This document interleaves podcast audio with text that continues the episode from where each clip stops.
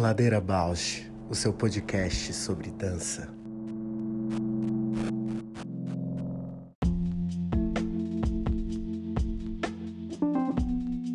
Olá, meu nome é Juliana Zelensky Alves. Sou bailarina, professora, pesquisadora, artesã e artífice da dança na infância. Compor o Ladeira me move porque borra minha presença na escuta do outro. Me identifico, me emociono, enquanto documentamos todos estes afetos. Olá, eu sou a Paula Petreca, bailarina, professora de História da Dança e curiosa. Eu estou aqui nessa ladeira para encontrar vozes, movimentos, biografias que me inspirem a aprofundar meus gestos sensíveis no mundo.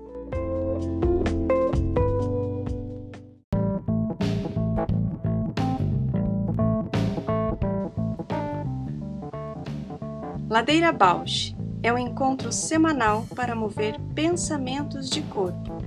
Um podcast que se propõe a horizontalizar a dança na sua vida, para a dança horizontalizar você.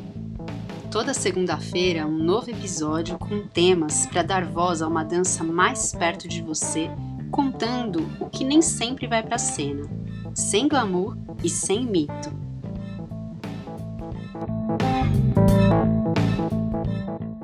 Vamos ver as, as, as, os portais que parece que podem ser que abram aqui nesse encontro hoje. Nossa, então, dos 50, a gente terminou. 50 foi quem mesmo? Joana. Ah, foi a Joana. E aí da Joana veio a Dani Neri, que a gente estava no mês de outubro. Super educação, é, criança, infância. Que é uma, uma artista muito do fazer na educação e muito implicada nessa sensibilidade. Daí ela trouxe frases legais, né? Do aproximar-se do chão para ensinar dança. Desafio de deslocar a espetacularização. Inquietude educadora, as frases, né, que me chamaram a atenção, e o desafio da escuta. Potente. Depois vem o 52 com a Clara. A Clara. Que é lindo, que ela também as frases que, que eu anotei. Cada travessia, o mundo vai se abrindo.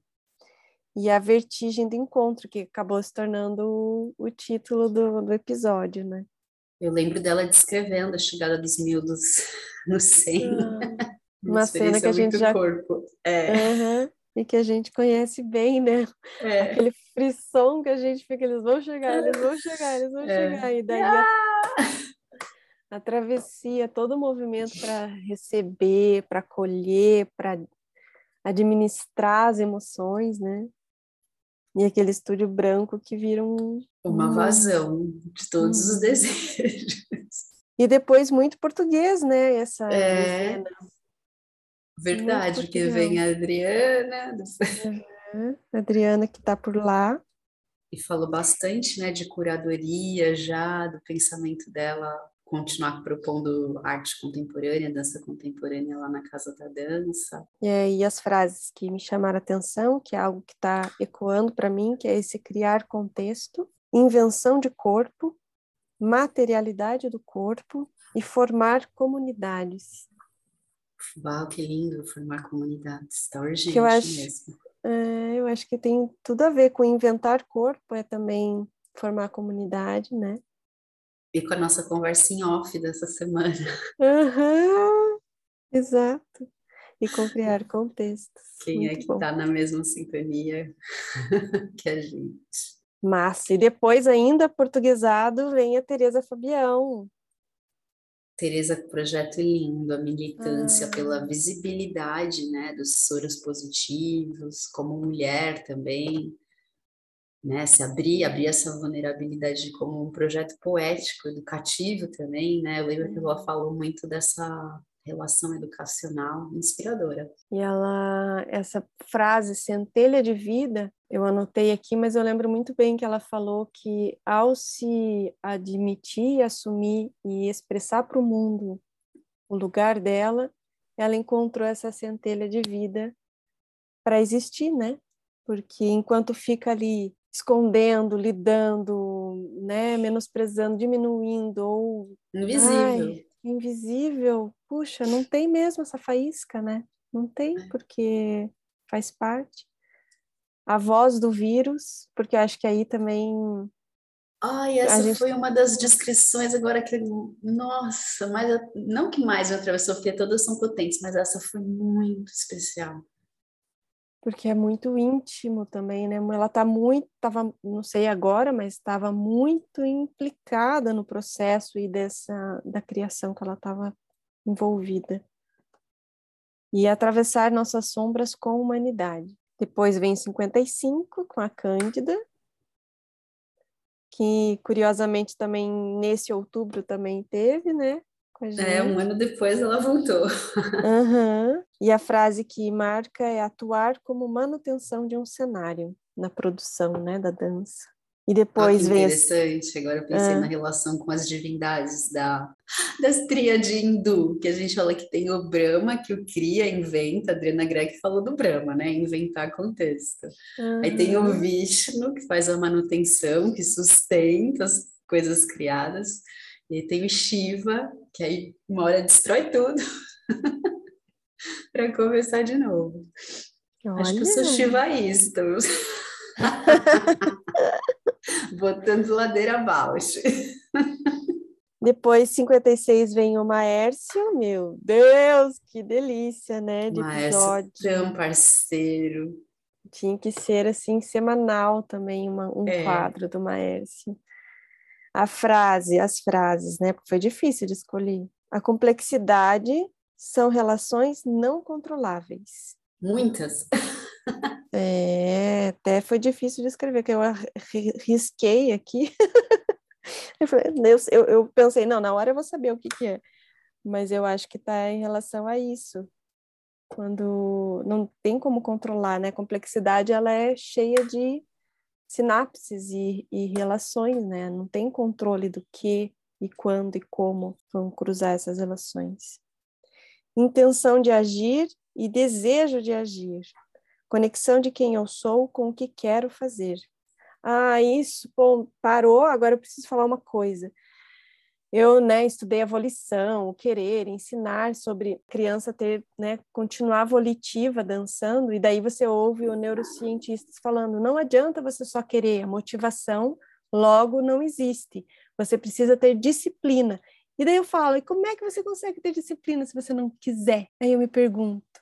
Aí eu tô num dilema, porque eu tô ouvindo tanta coisa, né, de insistir, produzir, e ser eficiência, produtiva, não sei o que, disciplina, nananã, e daí, mas e daí, o que, que você quer? Se você não sabe, daí eu, eu hoje eu estava escrevendo e consegui delimitar algo assim, tipo, quando você tem algo nas suas mãos, você visualiza e materializa aquilo que você quer. E aí você consegue tirar de si o foco de ser o objeto de algo, mesmo que você você se coloque como objeto de algo. Não, você se distancia e aí você consegue ir de, na disciplina desse querer sempre encontrar-se com você e com o teu objeto de querer, é que você vai tendo consistência do teu objetivo e da tua prática e da tua disciplina.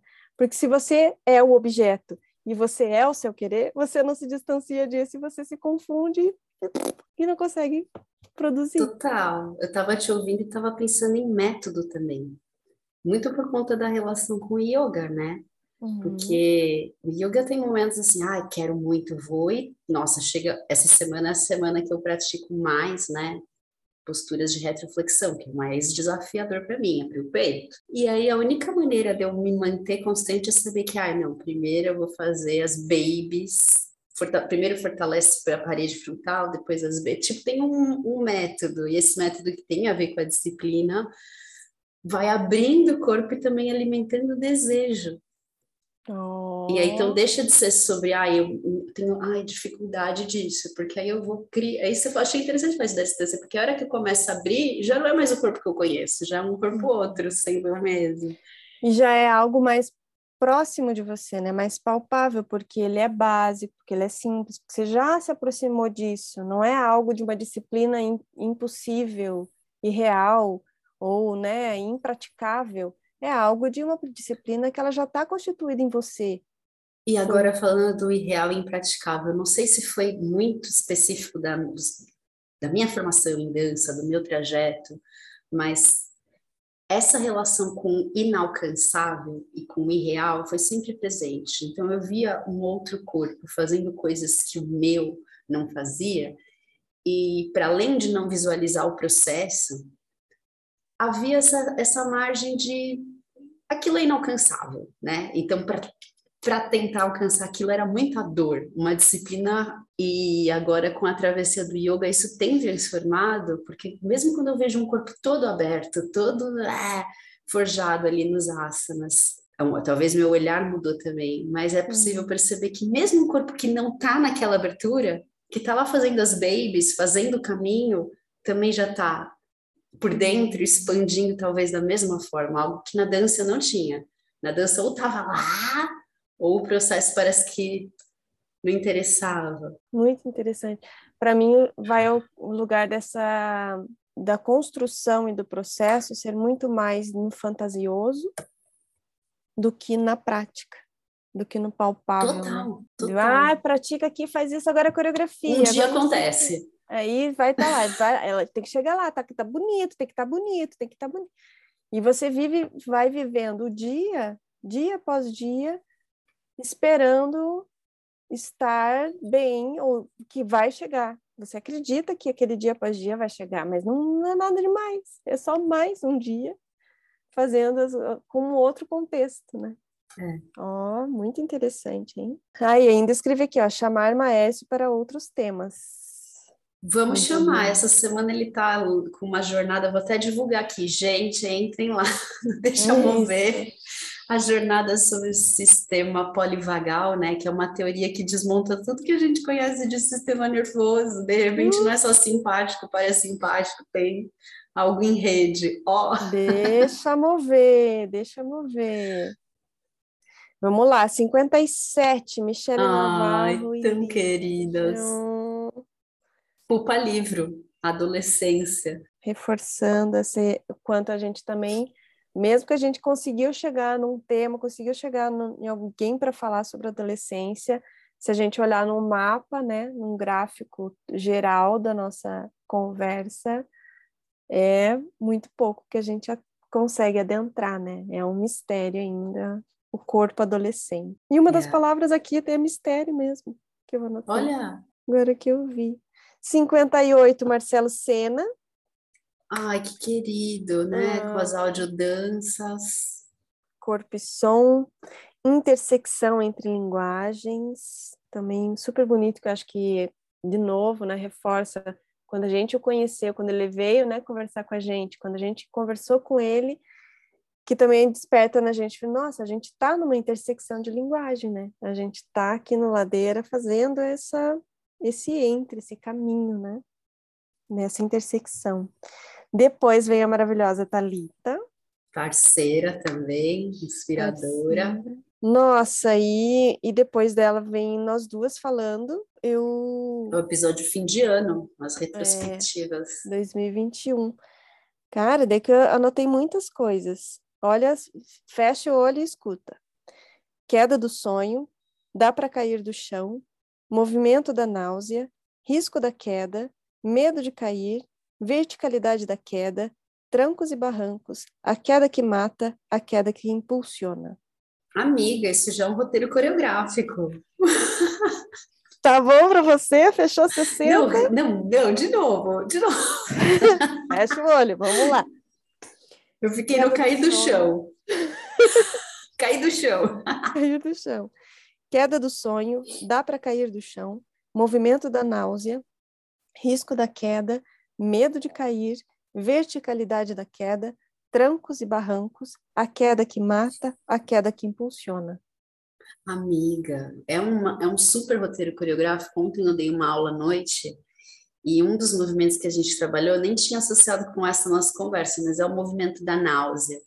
Dentre uhum. os pranas que o corpo tem, né, tem o prana que é da circulação, da nutrição, tem o prana que é discrição, tem um prana específico que é o do vômito, da náusea. Uhum. E aí eu estudando esse prana, não é só no nível físico, mas é um em vários níveis, metáfora também, é um prana que fala de desenvenenamento. E ontem, na prática, a hora que eu estava trabalhando esse prana, né, esse prana do, da náusea, o que é que esse movimento gera, da onde que ele vem, para onde que ele vai, a ideia do veneno, do que a gente tem de envenenado na gente, ficou tão forte. Deu vontade agora de dançar esse roteiro aí. Vou te mandar, vou te fazer uma foto. Meu, e um Nossa, que veneno. você falar isso. E o corpo desenvenena, gente. Isso é maravilhoso. Se a gente não bloqueia, né, o movimento da náusea, se a gente deixa ele fluir, olha que limpeza, que pureza. Aham, uhum. e se não houve a náusea, né? Se distorce a náusea para outras coisas, acho que, né? Produz outros sintomas a partir dessa náusea, com medicamentos, com. É. Uau! Que incrível isso, acho que eu vou ouvir de novo várias vezes essa tua fala. Não, tá fresquinho porque rolou ontem, assim. E aí um, uma pessoa ficou assim, meio passando mal, falei, tá com náusea? Ela falou, não. Tá bom. Seguimos e porque não tem outro caminho também, né, do corpo demonstrar talvez essa reação seja e seja tão instintivo, né, animal assim, né, de um instinto animal essa é, essa manifestação do corpo para dizer aqui não, esse não. O que que eu estava vendo? Ah, eu estava vendo. Não, é isso mesmo. Estava vendo um seriado de uma menina que, que viajou, pegou um avião e daí o avião caiu e ficou sozinha no meio do, do nada, assim. E daí ela, ela foi pegando para tentar se alimentar, ela foi pegando folhas e frutas, e daí ela experimentou umas frutas, e uma deu náusea, ela não comeu. A outra ela experimentou, mas daí deu, deu desarranjo. E depois a outra que não deu náusea, ela cozinhou e aí conseguiu se alimentar. Então, essa, lembrei agora da cena dela provando o próprio, é a defesa do corpo, né? O próprio é. instinto já manifesta. Né?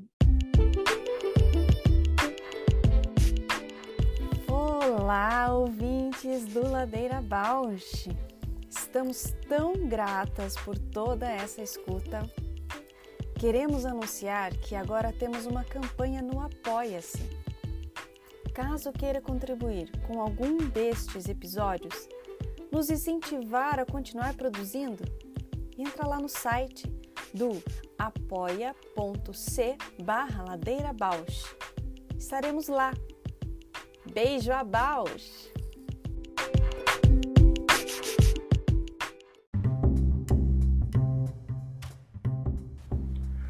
Ladeira Bausch, o seu podcast sobre dança. Bem-vinda! Bem-vinda, tem duas. Ai, gente, a música de vocês é muito legal. Que delícia saber minha... disso. É, porque eu me lembro da minha professora Emília Freire, não sei se vocês conhecem, ela, ela é aqui de Pernambuco. E a Ana Emília, ela sempre, ela sempre falava algo parecido a gente. Não era bem na ideia da música, mas era muito parecido da questão do Pina Bausch e tal, de, de debater essa questão da movimentação. Quando eu escutei, eu vi o videozinho, aí na hora, assim, eu comecei a lembrar, é porque a Ana Emília é super loucona, sabe? É uma mulher bem extrovertida. Qual o nome de vocês? Porque eu, eu não sei ainda, né? Eu sou a Juliana, que conversei contigo. Juliana, sim. Eu sou a Paula, estou em São Paulo, a gente está em lugares diferentes. Prazer Isso, te receber né? aqui a internet permite né, que a gente consiga dialogar de espaços diferentes. É muito bom. Ah, eu também agradeço muito que você tenha se manifestado para vir conversar conosco, criar uma pauta aí que a gente está sempre aberta para ouvir. E seja muito bem-vinda nessa ladeira que agora é sua, que você pode se apresentar, contar de você e dizer quem é você nessa ladeira. Isso, essa ladeira, eu estou na metade da ladeira. É, meu nome é Janaína, eu sou bailarina desde que eu me gente. eu danço, é, sou dançarina, né? Porque na dança afro a gente acaba se remetendo a ser dançarina, ser brincar da dança. E hoje eu me configuro como artista da dança. Né? Antes eu quero dizer que eu sou uma mulher negra, me apresentando, né? As pessoas. É, eu sou uma mulher negra, tenho um cabelo cacheado, estou com ele preso, estou vestindo uma blusa estampada, estou num espaço aqui branco cheio de luz. cheio de luz. É, então, eu comecei a eu era ainda muito pequena, tinha nove anos de idade, é, quem não conhece Pernambuco, mas algumas pessoas é, já frequentaram durante o carnaval.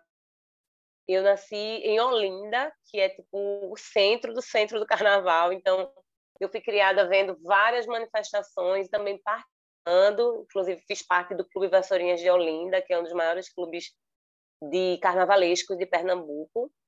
E aí passei um bom tempo lá frevo, maracatu, ciranda, essas danças da cultura popular. E eu sempre gosto de pontuar que essa questão do feminino me, meio que me percorre, né? Eu tive muitas, muitas mestras, muitas professoras que me acompanharam durante o processo de aprendizado em dança.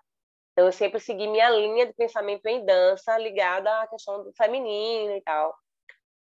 Eu cheguei até Ladeira, Ladeira Bausch, nessa perspectiva de dialogar com outras mulheres em espaços diferenciados e diferentes. Depois que eu passei por esse longo processo de seis anos de formação em balé clássico dança contemporânea, mesmo eu continuo na cultura popular, eu tenho um grupo de dança, que é um coletivo, a nossa coletiva de dança. A gente tem um trabalho na perspectiva popular, mas com a base dança contemporânea, uma base em, em, em, no balé clássico, um pé bem grande no, no balé. Nos últimos anos, eu, eu comecei a, a, acampar essa pesquisa em dança afro e senti a necessidade de olhar a dança afro numa perspectiva de mulher negra que dança, que está nessa dança, acompanhando a dança nacional e estudei e estive sempre perto de muitos estudiosos, Helena Katz, Marcelo Sena, Marília Ramos, série de pessoas que foram colaborando com o meu processo de desenvolvimento, mas eu precisava chegar perto dessa ancestralidade, dessa afro. Quando eu desenvolvi em 2018 o primeiro protótipo da pesquisa e comecei a traçar um caminho.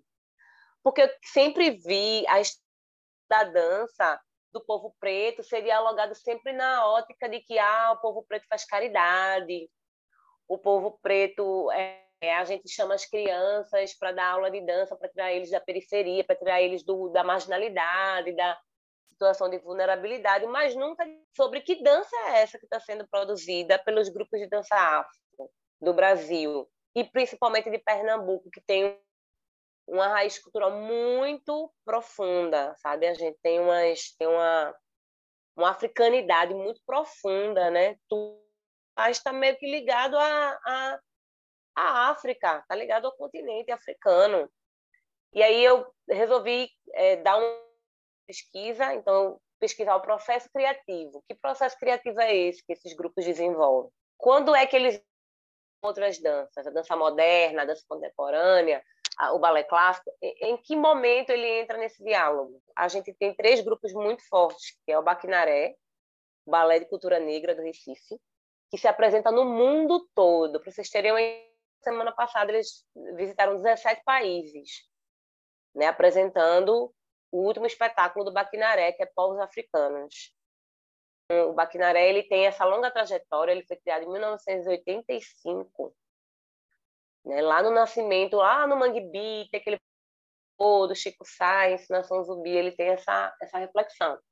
E é um balé que tem mais de 30 pessoas em cena, coisa que a gente não consegue fazer com tanta força, porque a gente sobrevive, a dança sobrevive se rastejando muito. Sempre me permeava, eu já tive vários contatos com Baquinaré, eu venho de dança afro, fazia parte de um grupo de dança afro, do grupo e dança ao Baomi.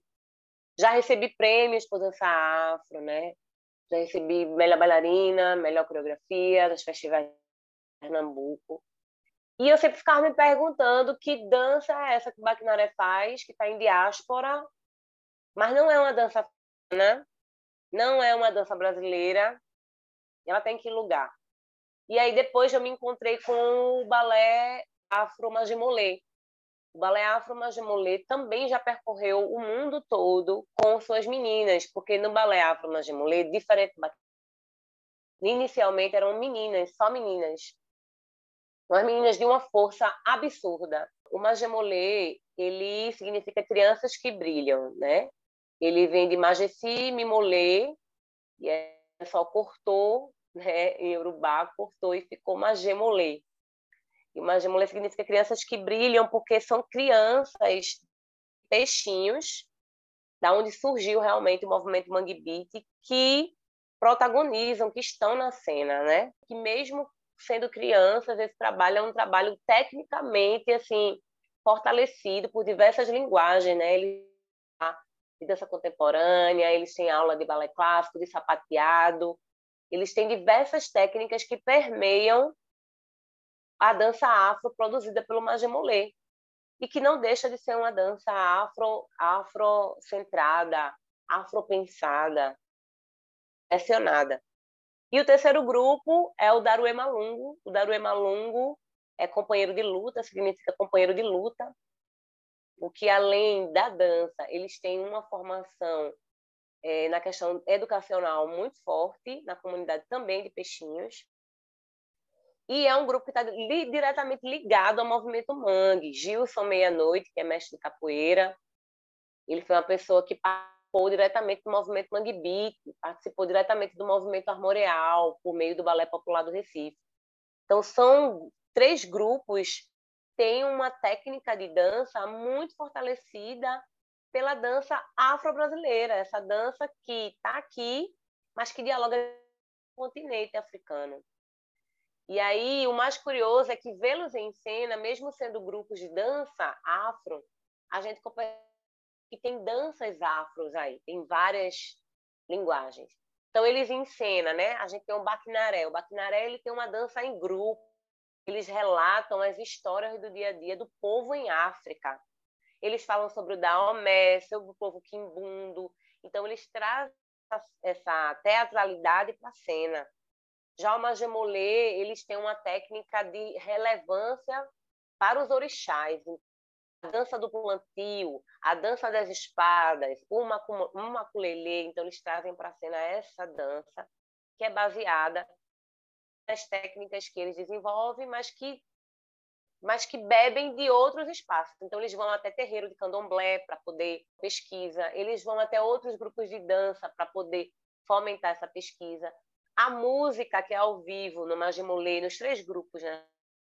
é muito forte, então tem um diálogo muito bom com a, com a, com a música. Então, a dança diretamente tem essa característica em Pernambuco da música presente sempre junto com a dança, na maioria dos grupos, principalmente de dança popular, dança afro.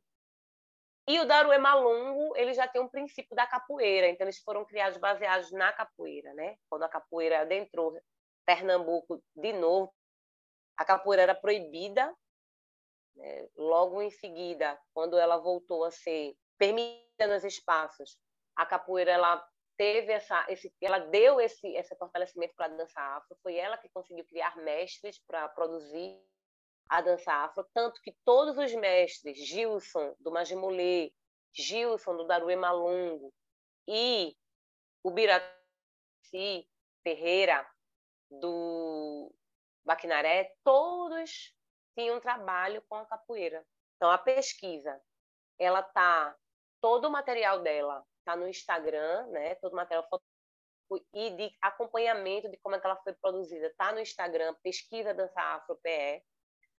Lá você tem uma bio assim com um drive da pesquisa, um material escrito muito bonito, muito bom, que dá para a gente tirar várias referências desse diálogo. E o YouTube está lá, pesquisa dança afro PE, que você vai poder ver relatos de meia-noite, é, Orun que hoje é um filho desse trabalho do Daruê Malungo.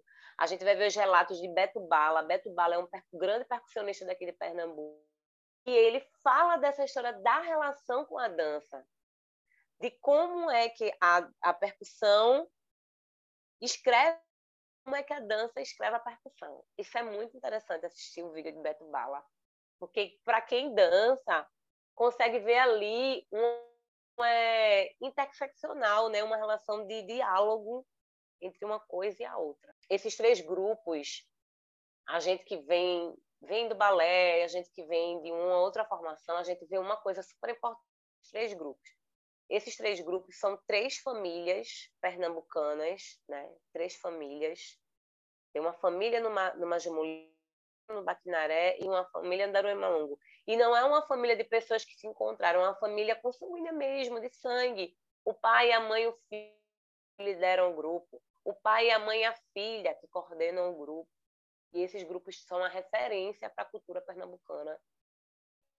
Ali forjaram diversos bailarinos que estão no Brasil e no mundo, dando aula e repassando todo o conhecimento que tiveram. E aí, por isso que essa pesquisa ela, ela aconteceu para dar esse tchan de dizer, olha, a dança não está aqui só para resgatar vidas, ela está aqui porque ela tem um, um, diálogo próprio.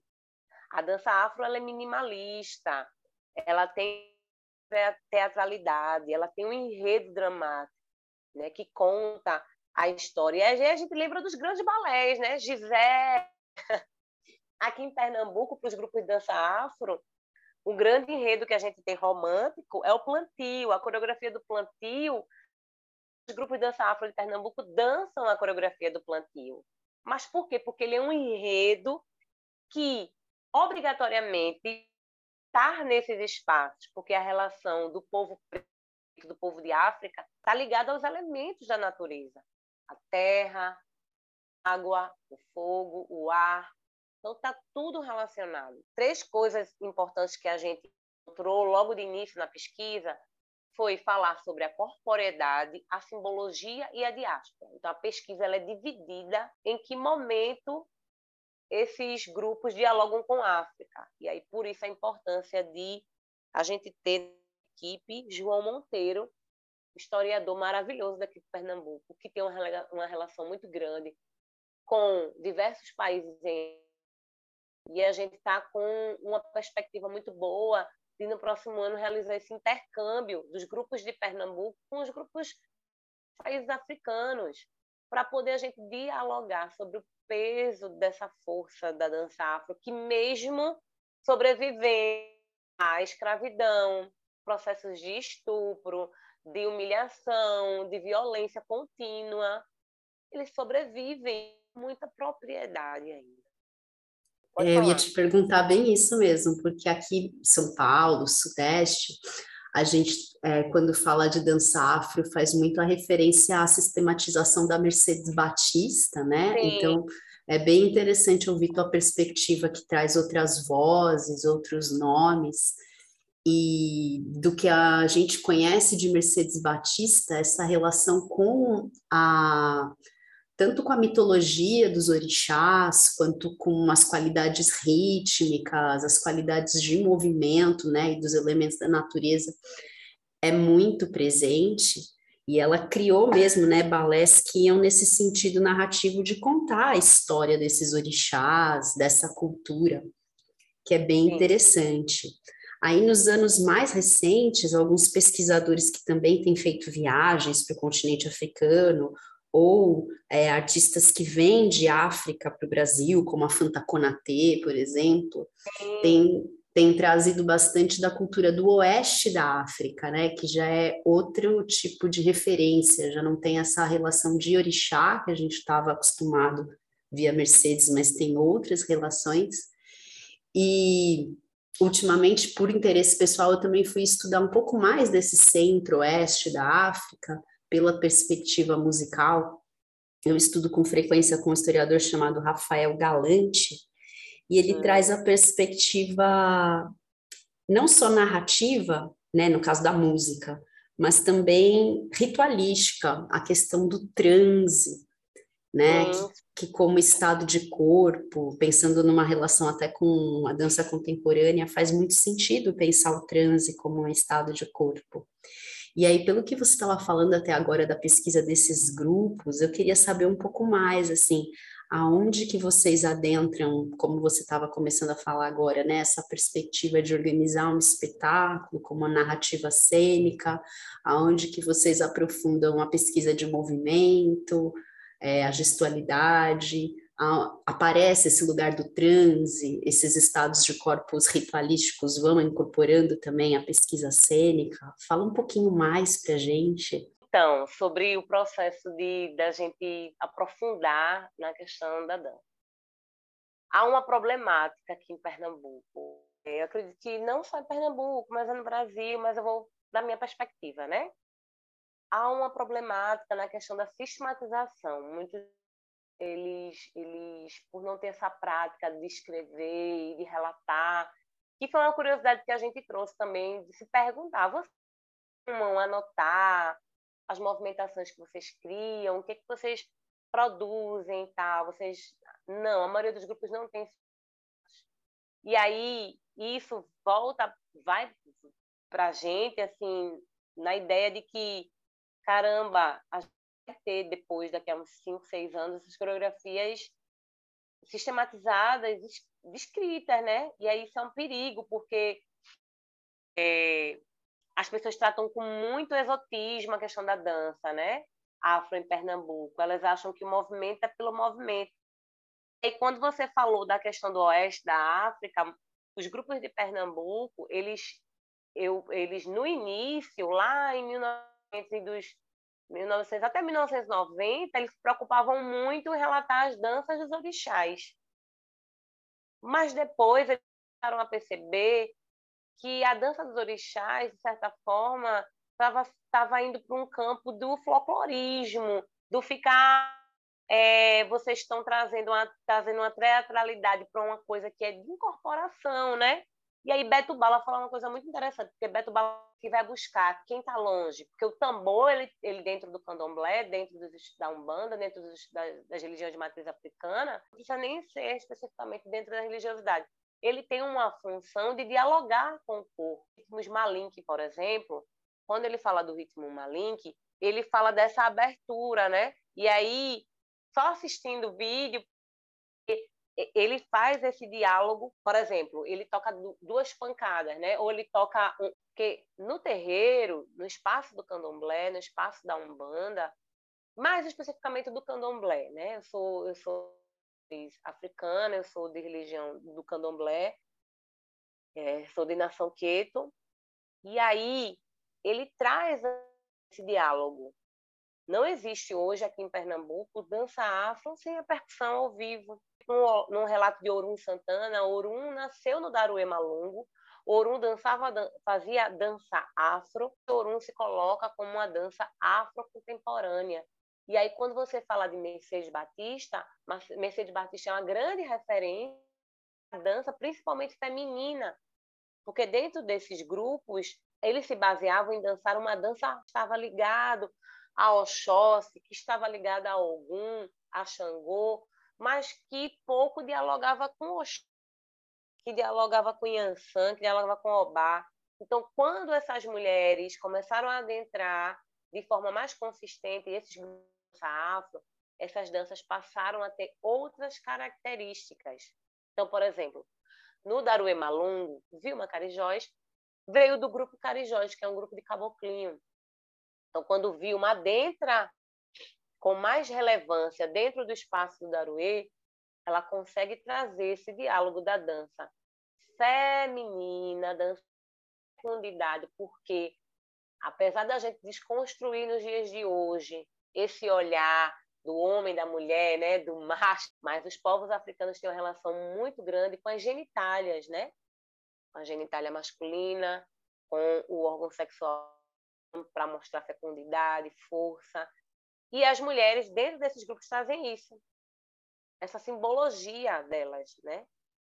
Do Baquinaré, a gente tem Antônia. Antônia Ferreira foi uma das primeiras bailarinas de Pernambuco que teve grupo lá. Então, Antônia, quando entra dentro do Baquinaré, traz um outro olhar para o Baquinaré de movimentação, para além da dança dos orixás.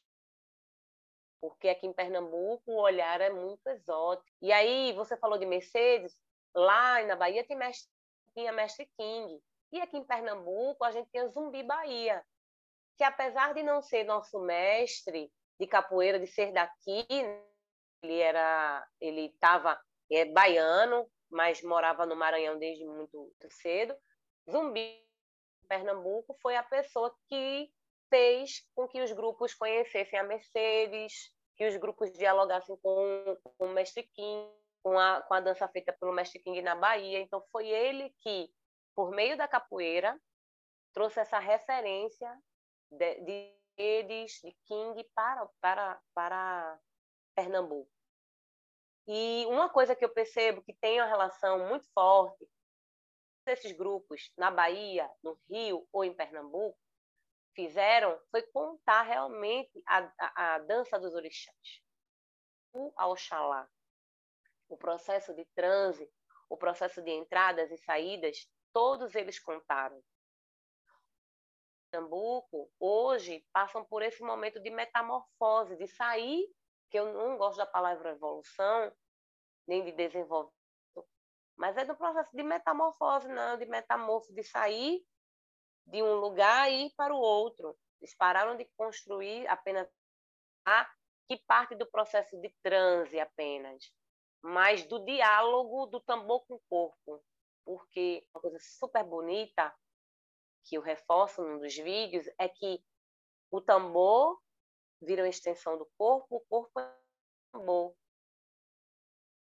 As meninas do Majemolê, por exemplo, aqui tem um grito muito bonito quando elas vão, o corpo dialogando com o tambor, que são, que são características do povo inqui, do povo voodoo, do povo que, que tem essa relação com a, com a dialética, com a dialética do, do dialogar dançando. É, é, e os gritos muito fortes.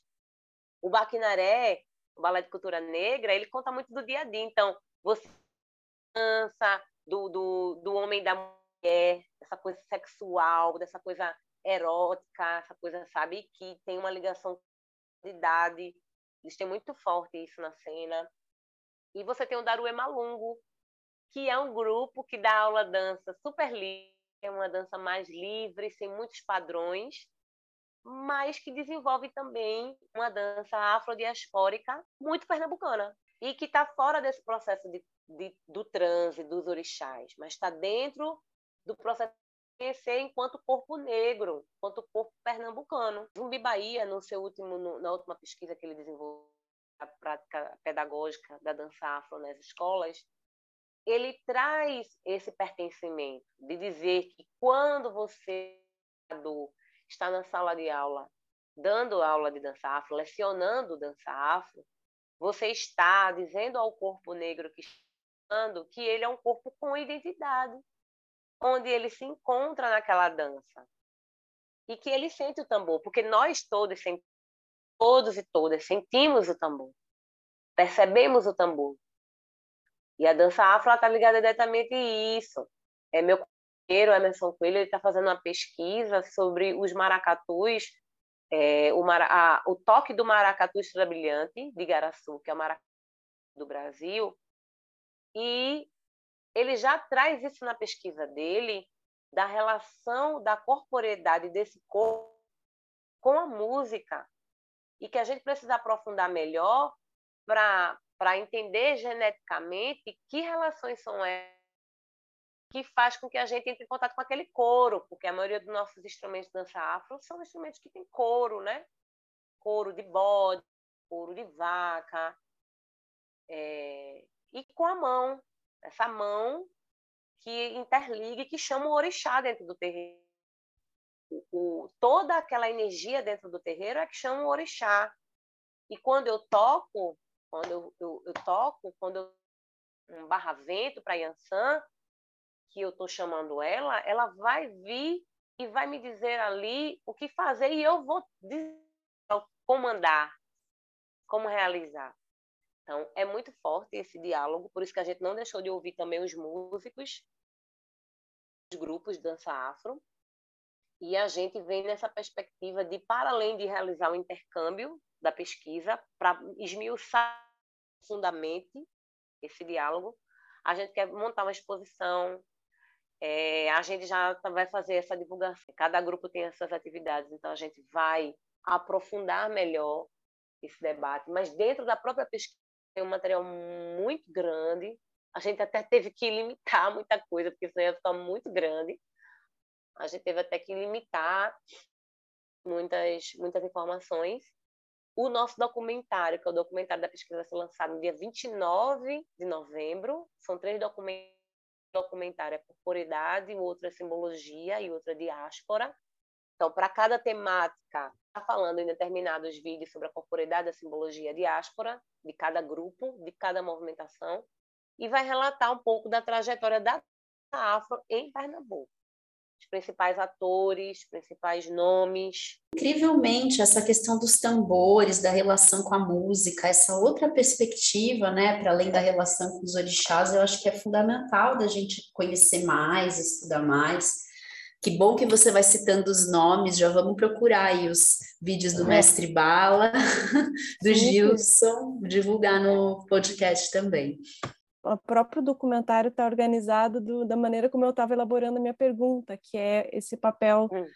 do corpo, né, do, do, do, do corpo para si, da dança e essa relação com a sociedade, assim, porque eu acho que diferentes linguagens, diferentes modos de dançar vão construindo também é, lugares, né, no mundo, perspectivas, lugares, identificações. É... é corporidade, né? Isso eu vou acrescentar, porque assim, quando a gente está falando isso, a gente tem que ter basicamente onde é que esses corpos estão. Dois grupos são de Recife, tá? Um, um é de Chão de Estrelas, o outro é de Peixinhos. Eu falo sempre tudo muito perto. Chão de Estrelas é muito perto de Peixinhos, é, mas Chão de Estrelas é Recife, Peixinhos é em Olinda, a gente tem outro grupo que também está mais para cá, mas aquela mesma é, é, em Recife também, que é o Baquinaré. Então tá todo mundo mesmo é, espaço é, geográfico, mas que dialogam com comunidades diferentes. Então, Peixinhos, Peixinhos é uma comunidade que está numa linha de pobreza muito grande. Dentro dos índices de desenvolvimento, ela está lá nas, nas, na oitava posição, ela sempre está ali naquele lugar. Então, é uma comunidade que, infelizmente, não tem muito, muito acesso a políticas públicas. Então, quando você tem uma gemolê dentro daquela comunidade, ocupando o nascedouro de peixinhos, que antigamente era um matadouro, eles ocupam a sede do Magimolê, antigamente era um matadouro de peixinhos, onde se matavam animais. E hoje, o Magimolê ensaia lá. Hoje não, tempo, né? Que o Majamolê já ensaia naquele prédio. Desde 1998, 99, por aí. Eles ensaiam dentro dentro do Nascedouro de Peixinhos, que hoje leva esse nome. E você tem Chão de Estrelas do Aruema Longo, que antigamente só tinha um pedaço da sede, um terrenozinho que eles conseguiram, depois que voltaram, fizeram algumas apresentações na Europa, conseguiram uma grana muito boa e aí eles montaram uma sede para eles, que hoje é enorme a sede e que tem diversas é um espaço cultural. A comunidade não tinha esse equipamento cultural antigamente. Então é uma comunidade que é atendida pelo Daruema Longo. Baquinaré, Baquinaré ele está num bairro que é de um lado periférico e do outro lado tem arranha-céu. Então tem vários prédios. Então racismo estrutural porque é só começar a ensaiar que a polícia chega lá na porta deles para mandar parar, mas eles já estão lá desde 1985.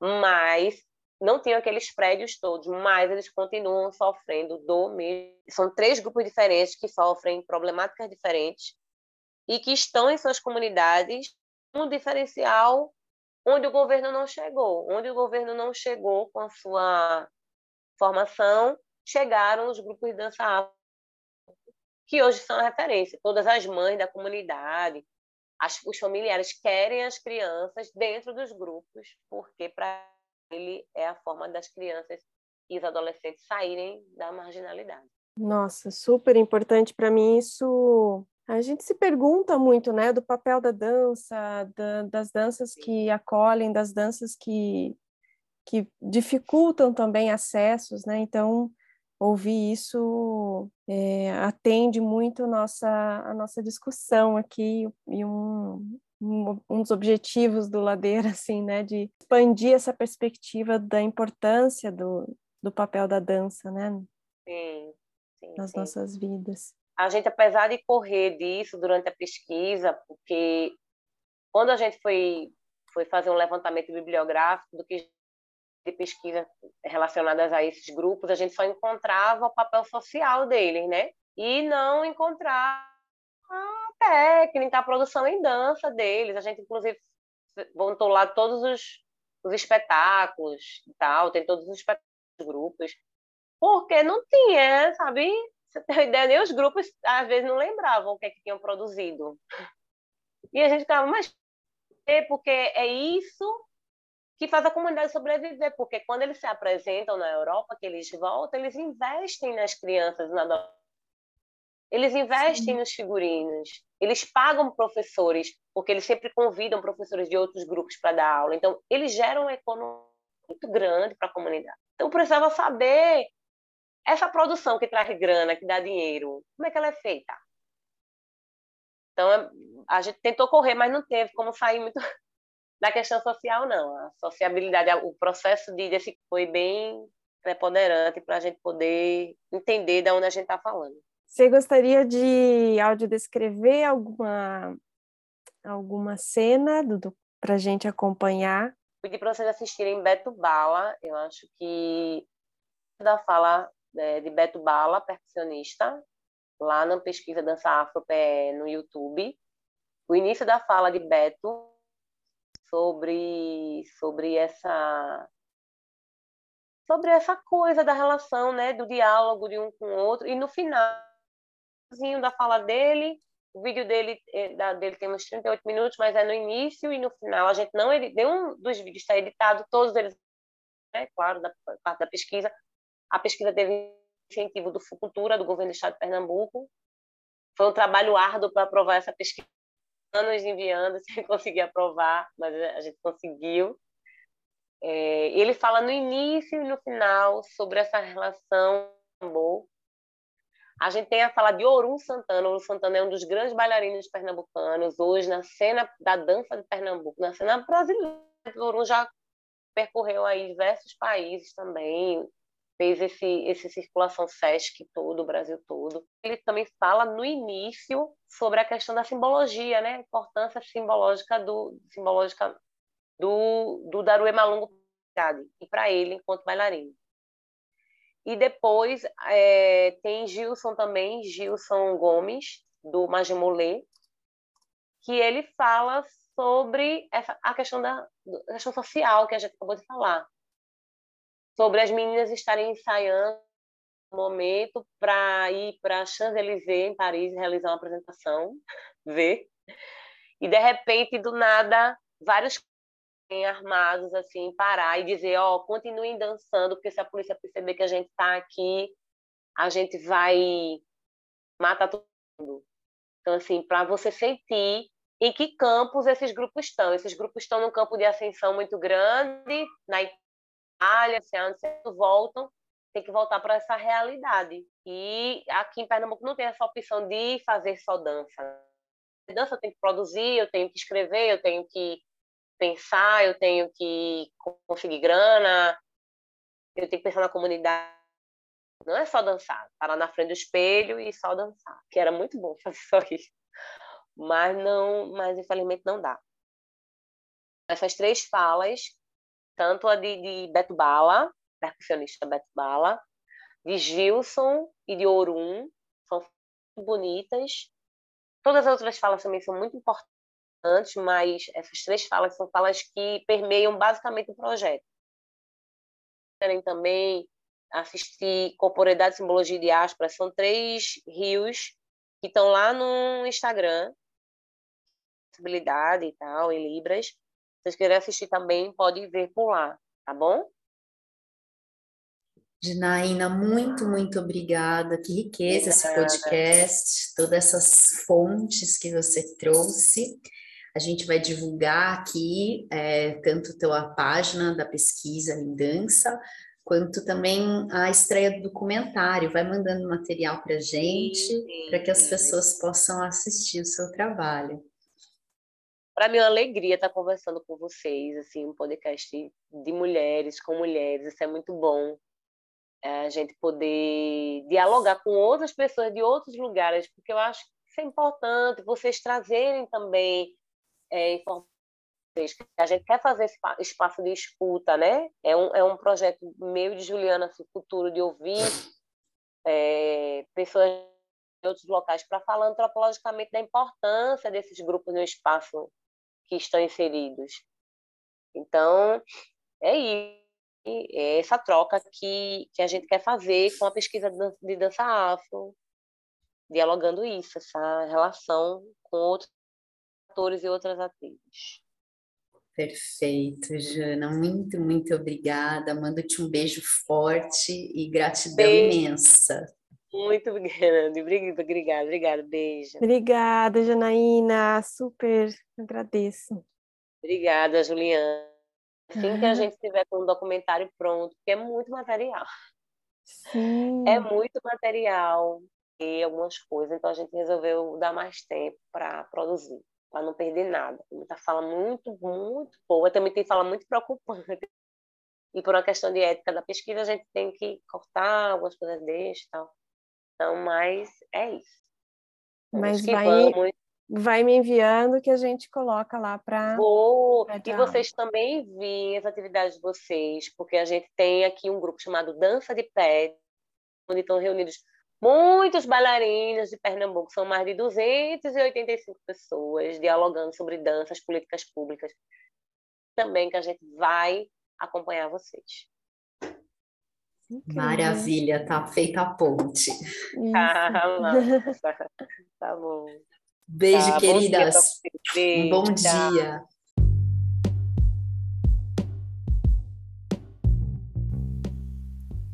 O Ladeira Bausch é uma produção independente por Deusas Produções. Curadoria, gravação, edição de som e capas por Juliana Alves e Paula Petreca. Voz da vinheta de Fernando de Proença. Produção fica a encargo de Moira Albuquerque.